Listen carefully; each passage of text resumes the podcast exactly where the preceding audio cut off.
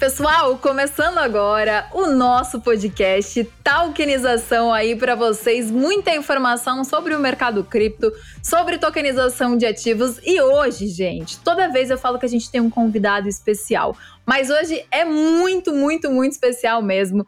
Porque a Rafa, gente, que vai estar aqui com a gente, Rafaela Romano, ela vai estar aqui com a gente, antropóloga, escritora. Quando ela fala, eu fico tipo, meu Deus do céu, ela é incrível. Ela entende muito, muito, muito do mercado.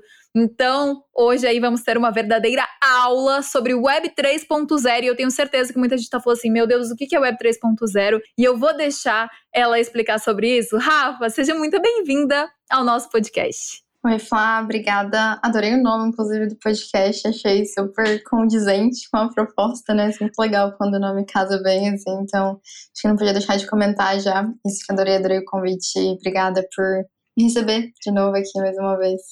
Sensacional. Rafa, vamos lá, né? Quem é você? Se apresenta para o pessoal aí rapidinho, para o pessoal entender um pouquinho da tua história, que é uma história muito legal, uma história aí de respeito. E a gente começa a falar sobre o Web 3.0, uma coisa aí que todo mundo tem que ficar atento, gente. Vocês não podem ignorar esse assunto aqui nesse podcast. Quem é a Rafa? Ótimo. Bom, para quem não me conhece, né, meu nome é Rafaela Romana, também sou conhecida como Disruptivas no setor, né? O nome veio do fato de que desde o começo, assim, eu estava interessado em tecnologias disruptivas, né? E dentro das próprias criptomoedas que já são consideradas disruptivas, eu sempre gostei de procurar os projetos mais malucos dentro das criptomoedas, né? Por isso veio esse nome, assim, dessa curiosidade incessante de explorar tecnologias que têm potencial de transformar sociedade, transformar a vida das pessoas realmente, né? Enfim, atuo no setor cripto, principalmente escrevendo, assim, né? Acho que análises um pouco multifacetadas do setor, que não só estejam olhando para perspectivas um pouco localizadas, talvez, assim, de análises, né? É, reflexões que realmente abordem o setor cripto de uma forma muito mais generalista, especificamente, né? Então, estou aí atuando desde 2016 no setor cripto, né? É, ajudando, enfim, exchanges, fundos, portais com o desenvolvimento das suas atividades no setor, né?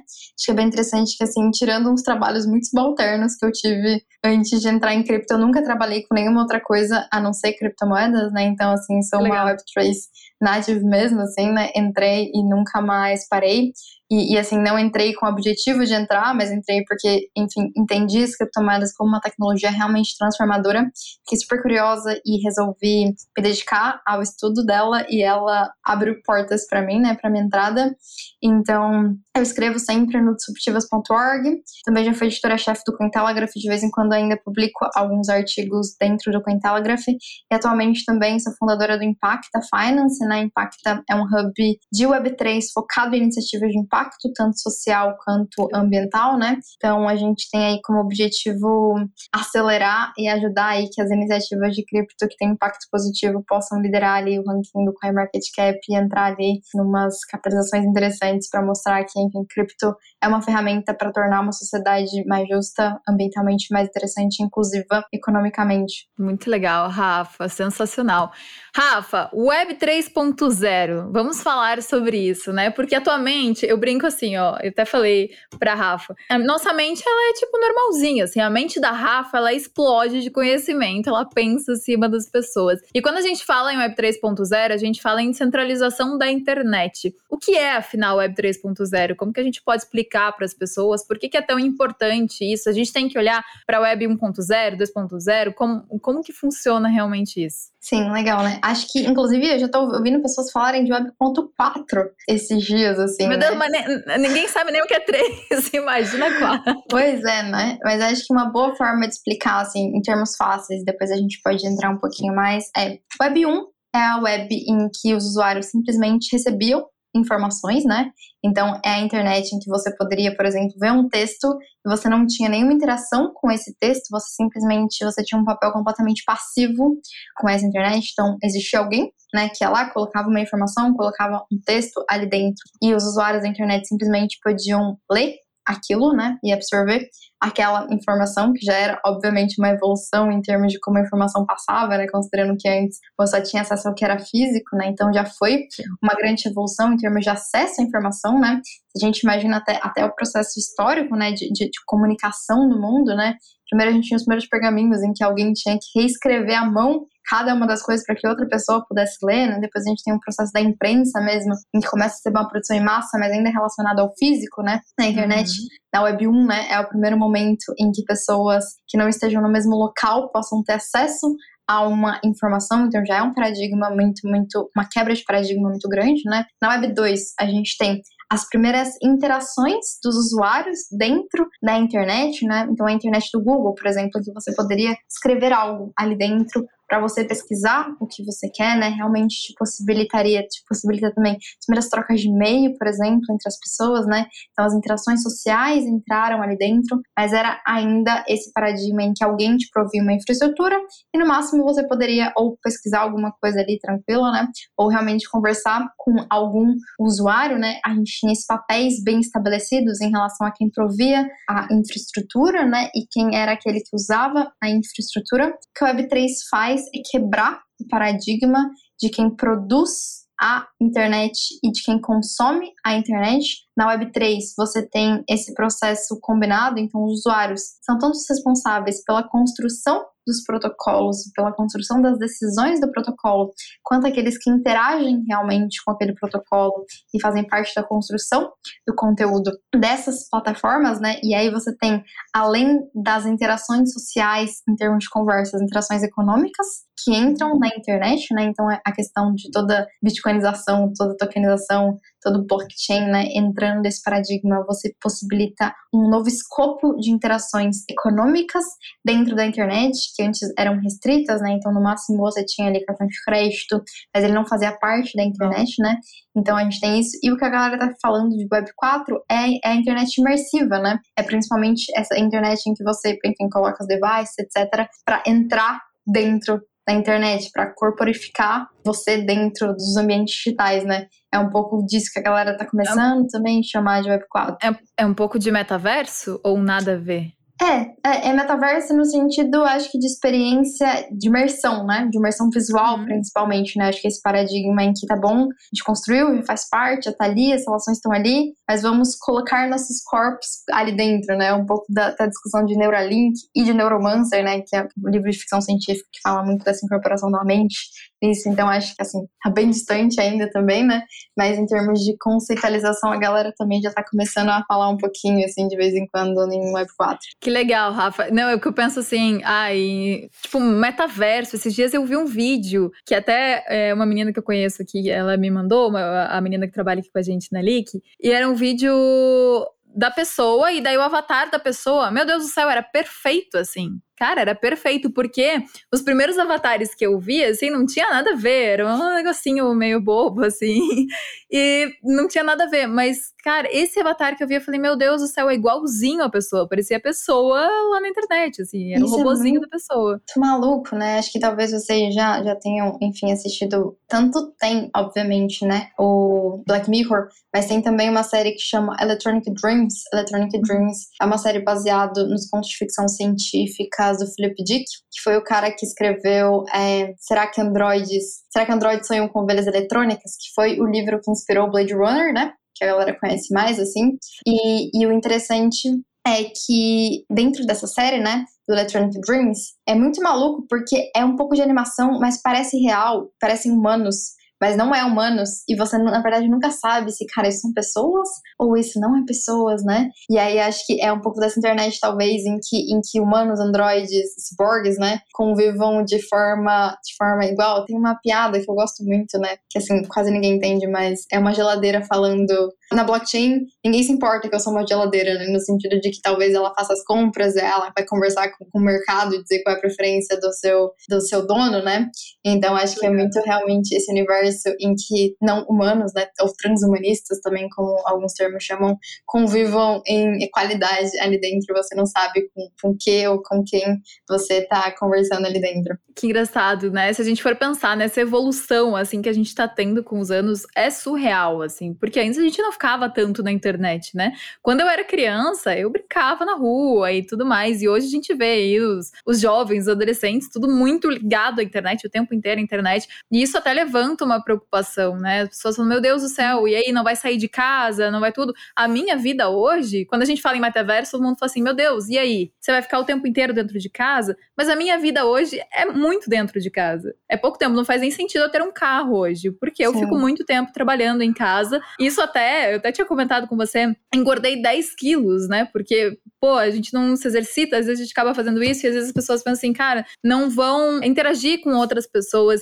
E você já me contou que tem uma coisa muito legal aí rolando, né? Para as pessoas saírem de casa. Conta pro pessoal. Sim, é, tem uma nova tendência, né? A gente viu os plate worms nascerem, né? E agora tem o que a gente tá chamando de move to worms, né? Tem dois nomes, né? Um é o Genopets, que não foi listado ainda, mas que já conseguiu aí arrecadar em série A 8 bilhões, né? Teve ali Coinbase Venture por trás. E a gente tem o que é um tênis NFT, né? O Genopets é, um, é uns bichinhos de avatar, né?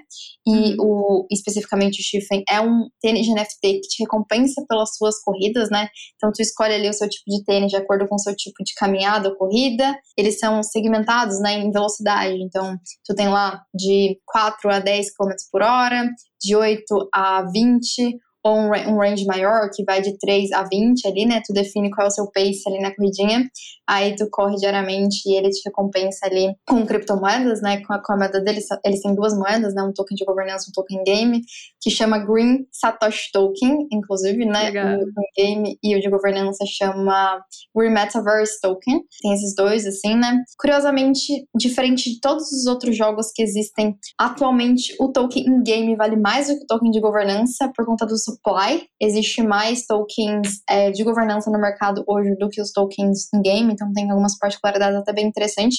Eles também conseguiram uma rodada bem grande de investimento, um pouco menor, né, mas grande também, de 5 milhões ali com Sequoia Ventures, por exemplo, que é um fundo de capital do mercado tradicional, né? Então, essa é uma iniciativa bem legal focada em resolver alguns desses problemas, né? E esses dias eu conheci uma galera que tem feito uma solução enfim, que, que, não é de cripto especificamente, mas bem legal para crianças, né? Então, ele é, é, um aplicativo que você instala no telefone do seu filho, né, por exemplo, e aí de tempo em tempo, a cada meia hora, sei lá, ele bloqueia e seu filho tem que resolver uma equação matemática ou algum ler alguma coisa, legal. resolver um negócio só quando ele resolve que o celular desbloqueia, né? E aí ele nem pode, enfim, pesquisar a solução na internet porque o celular tá bloqueado, né, teoricamente, assim. Então, uhum. acho que existem também algumas soluções tecnológicas interessantes que estão tentando resolver esse, esse problema, assim, né, que a gente gente passa a ter, é isso, tem muitas inovações que são super boas, para a humanidade, mas a gente começa a ter alguns problemas relacionados ao uso excessivo, né? E tem uma frase, enfim, que eu acho genial, que é exponha sua pele ao sol antes de expor ela à tela, né? Então acho que também é bem interessante a gente pensar como a gente se educa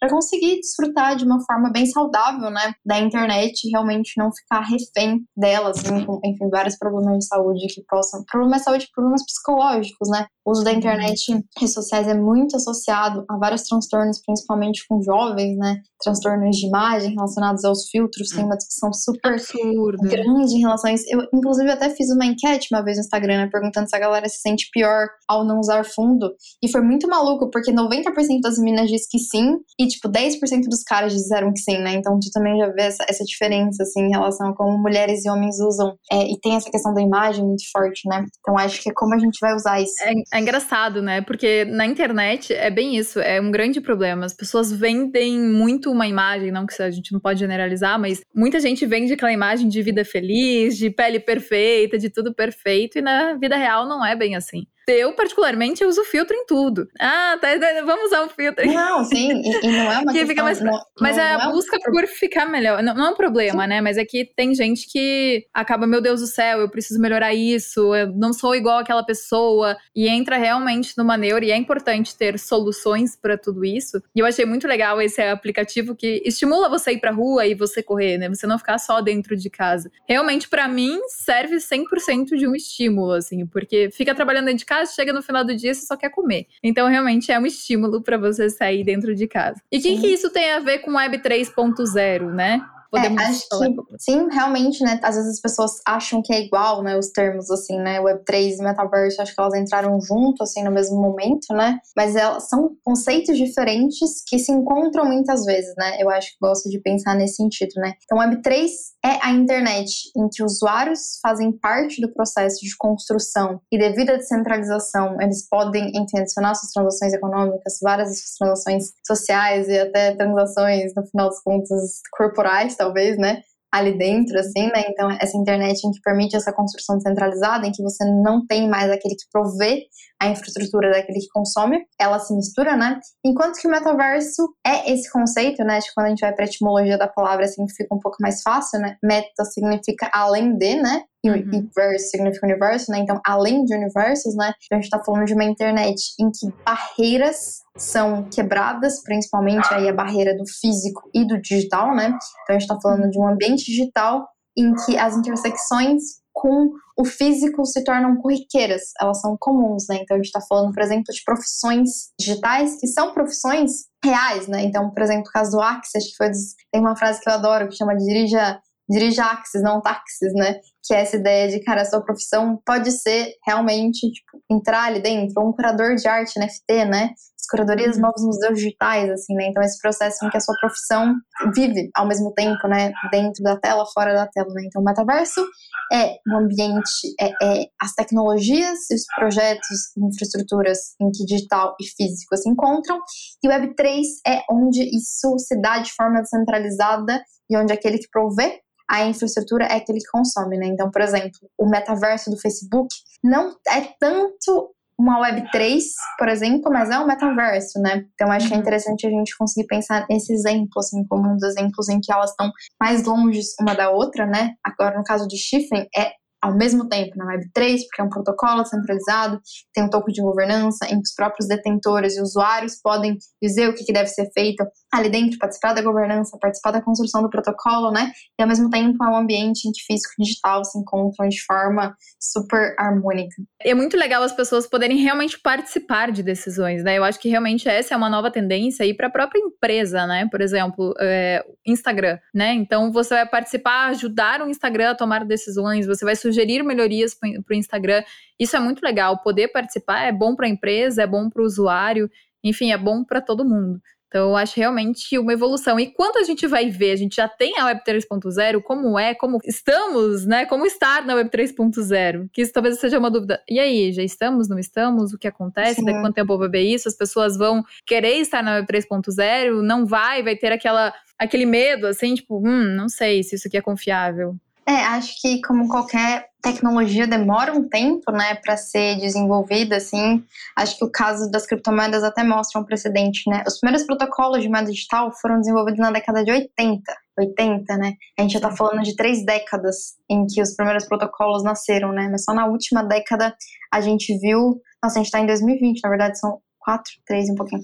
É, a gente já a gente já viu na, na, última década o desenvolvimento desse processo. Na né? Web3 é uma coisa super recente em termos de conceitualização, né?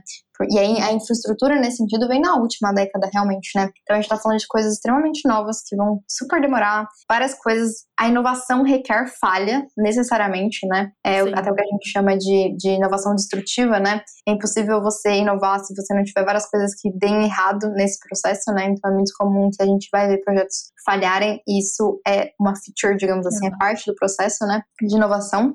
Então eu acho que não precisa ter medo mas precisa ter cautela, né? Que são coisas diferentes, assim. Uma coisa é você ter medo do mar, por exemplo, e não entrar, outra coisa é você entrar com cautela e não meter o louco porque você não sabe nadar, uhum. né? Então acho que acho que serve assim também como alegoria para entender esse processo de como navegar realmente, né? Nesse nesse mar ali com cautela, mas não com medo, né?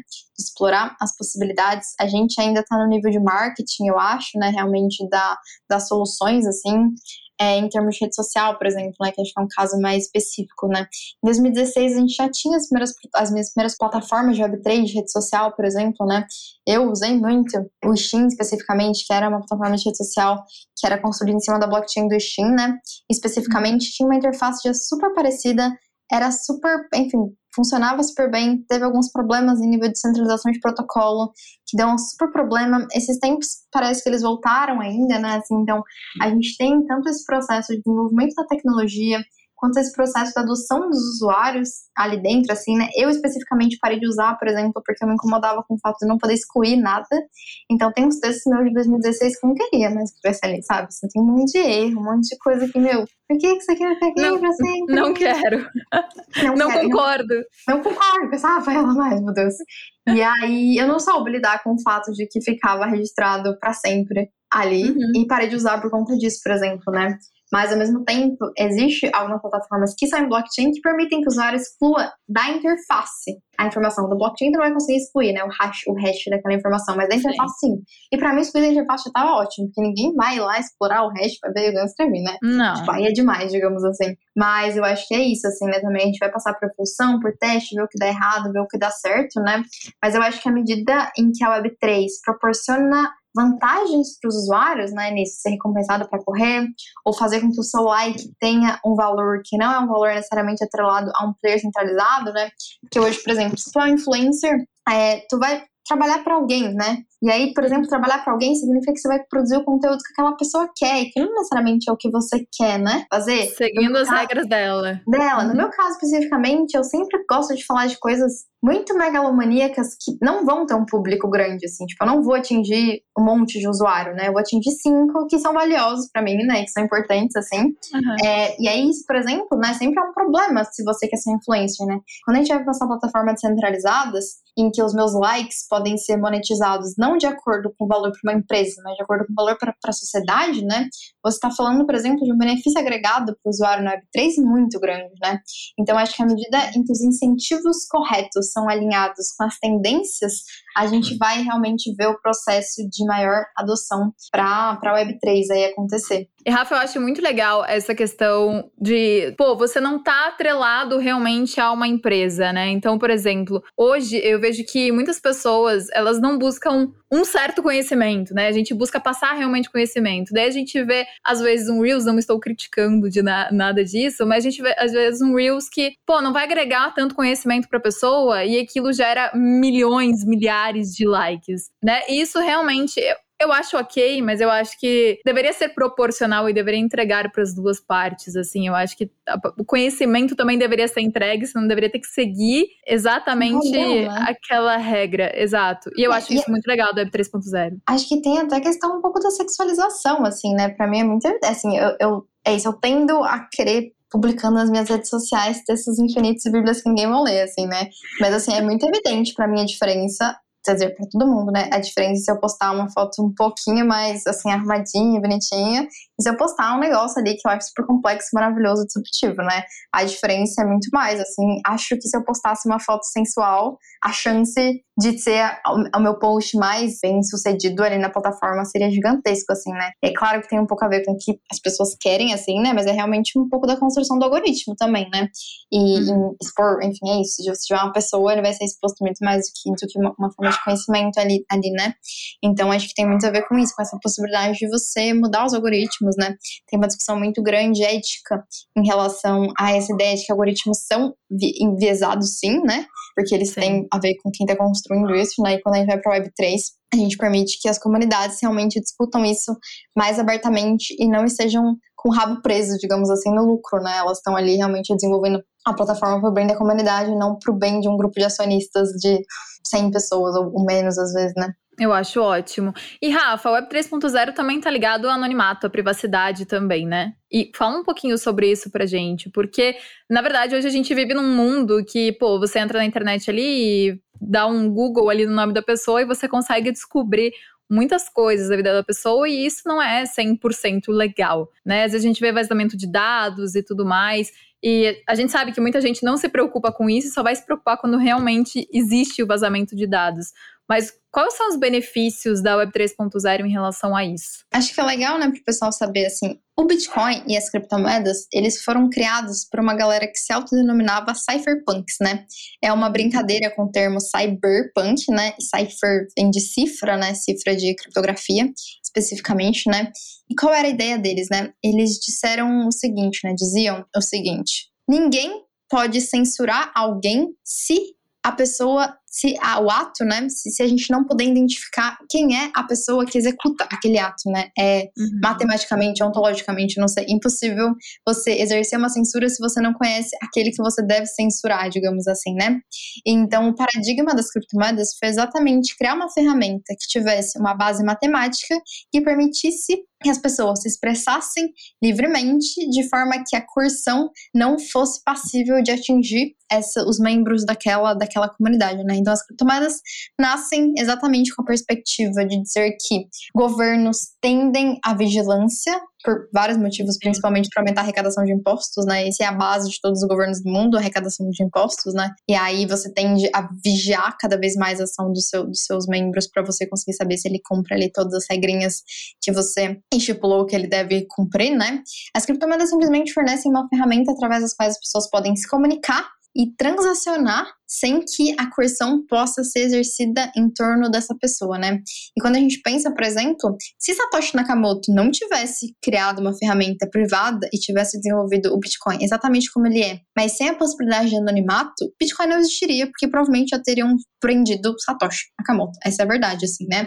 Por atentado ao sistema financeiro, sei lá. Por isso é tão importante ele, ele ou esse grupo, né, ele ser anônimo mesmo. Porque imaginem se não fosse. Com certeza, iam lá chegar nele, assim como fizeram com o Mark Zuckerberg, né? Quando ele quis lançar a criptomoeda do Facebook. Foram todo mundo em cima e ele acabou não conseguindo fazer. Então iam em cima dele. O que eu acho muito incrível de cripto é você não ter o teu nome ali, que nem numa conta, na sua conta bancária, sabe que a Flávia transferiu é, não sei quantos reais para Rafa. Né? Em cripto somos ali um endereço, né? Somos letras e números. Ninguém sabe que é a Flávia, a não ser que saibam que a carteira é realmente minha. Senão, não tem essa identificação presa pelo anonimato e isso é muito importante. Sim, é a possibilidade de, né? É a possibilidade de você manter o seu direito humano fundamental de, enfim, fazer o que você quer, obviamente sem causar danos a outras pessoas, assim, né? Mas a questão é que esse conceito até, né, de causar danos às vezes é um pouco arbitrário, né, em várias situações. Então, em alguns sentidos, né, o governo pode entender que eu tô fazendo mal por não dar 25% do meu salário para ele, né? Por uma coisa, para alguém que eu tô trabalhando em outro lugar do mundo e etc, né? Isso pode ser considerado dano em vários sentidos. Mas a gente tá falando também em termos fundamentalistas, principalmente governos em que as pessoas têm processos de sanções políticas muito mais intensos, né? A gente está falando de países em que não permitem várias coisas que enfim, pra gente são, são muito absurdos, né? Então é o processo realmente dos indivíduos terem uma ferramenta através das quais eles podem se organizar. Tem um conceito que eu gosto muito, né? Que é o conceito do paralelismo, né? Quando a gente vai para o movimento social, principalmente de esquerda de base, né? Ele é um movimento de confronto muitas vezes, né? Então eles vão ser contra algo, né? Eles vão lá, vão fazer as manifestações, vão bloquear a rua, né? É, é um movimento contra algo, né? Ou a gente tem, por exemplo, a galera que acha que vai conseguir mudar o sistema entrando dentro dele, né? Eu particularmente acha que os dois sistemas são pouco eficientes, né? E cripto é o paralelismo no sentido de, tipo, cara, eu não vou te confrontar e eu também não vou tentar te mudar por dentro, eu simplesmente vou fazer a minha aqui. Vou fazer uhum. o, o, meu com, com, os meus parecidos, né? Vou desenvolver os temas com quem eu acho que tem a mesma filosofia que a minha, né? Então, eu acho que criptomoeda simplesmente provê uma ferramenta para quem está disposto a construir novas economias, novas sociedades, novas relações humanas ali, sem, é, sem ter medo, né? De que ao construir, provavelmente vai, eu vou sofrer alguma sanção de alguém, né? Isso é muito legal, né? Porque cripto tem tudo a ver com liberdade. É realmente a nossa liberdade liberdade. É como deveria ser desde o início. A gente não deveria ter essa questão do governo controlando o nosso dinheiro.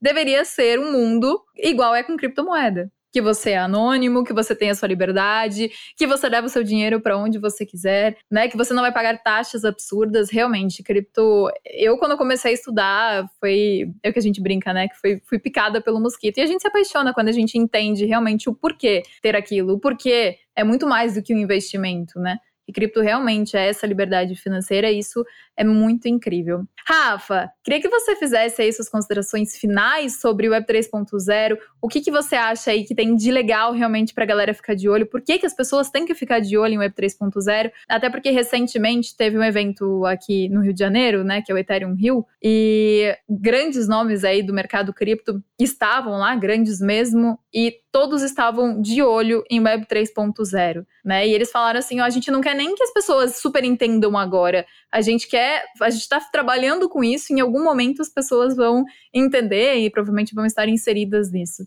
né? Então, qual que é o seu olhar? Qual é o seu comentário? Como Rafaela, assim, realmente eu tô interessada nos lugares em que cripto realmente encontra coisas que possam ter um impacto real em nível ambiental, mundial, global, né, local e individual também, né? O caso Moviture é um caso individual, mas eu tenho olhado muito para os ativos que são lastreados em coisas reais, por exemplo, florestas, né, especificamente, assim. Então, esses casos de uso são os casos que realmente me interessam mais. Mas eu acho que a minha dica, na verdade, é que as pessoas procurem na Web3 os seus grupinhos, né? Então a gente tem dentro do setor uma pluralidade gigantesca, desde games muito malucos até uns games mais simples, até futebol, moda, commodities. É... A sua comunidade do Face, do Orkut. Exatamente. Então, acho que essa é a melhor forma da galera navegar, né? Encontrando os grupos que elas se encontram ali realmente entendam como coisas que têm a ver com, com elas, assim. Então, a minha dica, na verdade, é procure o seu grupo dentro da Web3 e com certeza você vai ser beneficiado do processo de já digamos que ficar mais íntimo dessa tecnologia realmente, né? E do processo de estar próximo de quem você quer, onde a sua curiosidade realmente alcança ali bons patamares. Muito legal, Rafa. Pessoal, fica de olho, né? Fica de olho, entender um pouco mais sobre o assunto. Tenho certeza que foi uma super aula, assim. Eu, escutando a Rafa falar de Web 3.0, eu realmente achei incrível, incrível. Quando a gente escuta isso, eu falo assim: meu Deus do céu, eu não entendo nada mesmo, eu preciso estudar mais, eu preciso me aprofundar mais. E é isso, gente. A gente vai piscar, as coisas mudam. Assim como se a gente olhar para trás, olha quanta coisa mudou, né? Olha o quanto a gente evoluiu e é assim mesmo. Daqui a pouco a gente vai ver a galera mais jovem aí na Web 3.0 e fazendo coisas que a gente nunca imaginou que, que aconteceriam, coisas muito legais, é. Então, super legal. Estudem aí Web 3.0. Sigam a Rafa também, arroba disruptivas, é isso? É isso. É isso, arroba disruptivas, gente. E vamos que vamos, semana que vem tem mais tokenização aí, no nosso podcast, com muita informação para vocês, muito conteúdo legal. Quero saber, hein, gente, sigam a gente nas nossas redes sociais, quero saber se vocês estão gostando. Então eu espero o feedback de vocês. Gente, muito obrigada, Rafa. Muito obrigada, sensacional, muito conhecimento. Adorei saber mais sobre Web 3.0 e sobre esse aplicativo aí eu vou começar a correr na rua, hein? Tô falando sério. Sim, não, é realmente uma alternativa super interessante. Obrigada, gente, também pelo convite e a gente se fala. Obrigada, gente. Tchau, tchau, até.